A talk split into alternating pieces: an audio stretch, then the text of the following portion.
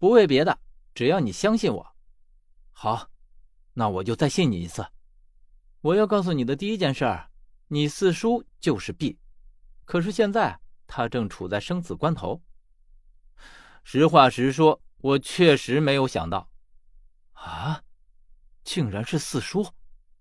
否则这么多年来，他一个寻常人，又怎么能确保你在鱼的手下过得如此安稳呢？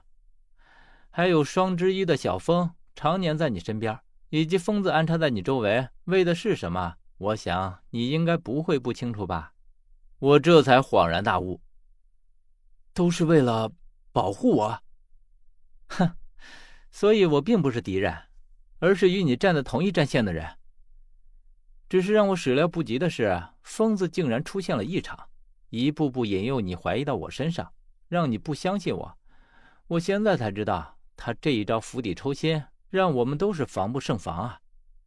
我联系着十三的话，然后猛然想到：那么你是在说，我四叔现在正处在生死关头？是的，这里面的关系实在是太复杂了。我现在才知道，我竟然不知道如此多的事儿。十三接着说：“我要告诉你的第二件事儿是关于宋的，他并不是我的替身。”而是另属他人，我还没有从四叔是 B 这个消息中回味过来。现在十三又在我身边丢了一颗炸弹，竟让我有些反应不过来。我深吸了一口气，稳定心神，先什么也不去想，把十三的话听完再说。可是他拿着你的玉印，十三说：“哼，我的玉印已经丢了，就在雪山之中。我被困在那儿，并不是我的计谋。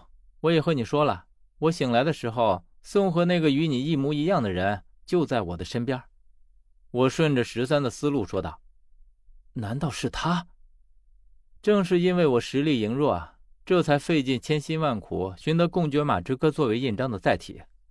我在十殿阎罗之中树敌太多，人人恨不得杀我而后快，特别是下三殿与中三殿，更是不服我稳居上三殿。而更因为一些特殊的原因，双对我从来都是恨之入骨。”所以我才不得不隐蔽自己的身份，以避免无谓的斗争。可是，厉和鱼他们的确受过你的算计。呵呵，那个人能让你坚信不疑，你身上发生的一切都是我的精心算计，那么这点区区的误会，在他手中又算得了什么呢？我与其百口莫辩，不如保持沉默，远离这些是非，韬光养晦才是最实在的。我哑然。如果十三说的是真的，那么我认识的那个蒋就是被人刻意营造出来的，而且是被神化之后的人物。如此狠厉的手段和心机，竟然都扣在了蒋的头上，为的就是挑拨我和他的关系。我对十三说：“我相信你所说的。那么幕后的那个陷害你的人是谁？他为什么要这么做？”哼，这正是我要和你说的第三件事。你已经见过他了。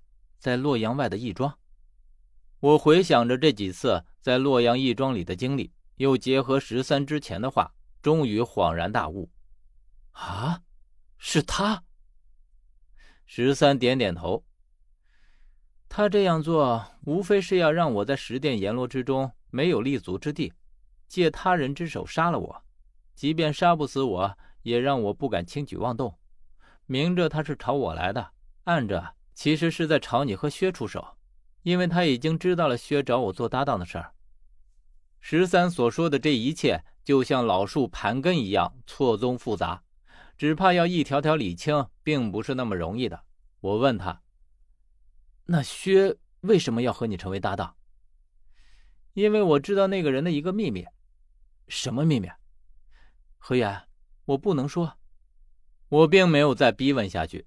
这事儿牵扯到了薛，既然薛也从来没有和我提起过，那么就是不想让我知道。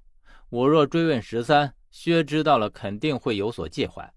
于是我转口问道：“按照你所说的意思，之后反倒是薛在保护你？”“是的，这件事儿只需稍稍往下想想，我就能知道十三的处境。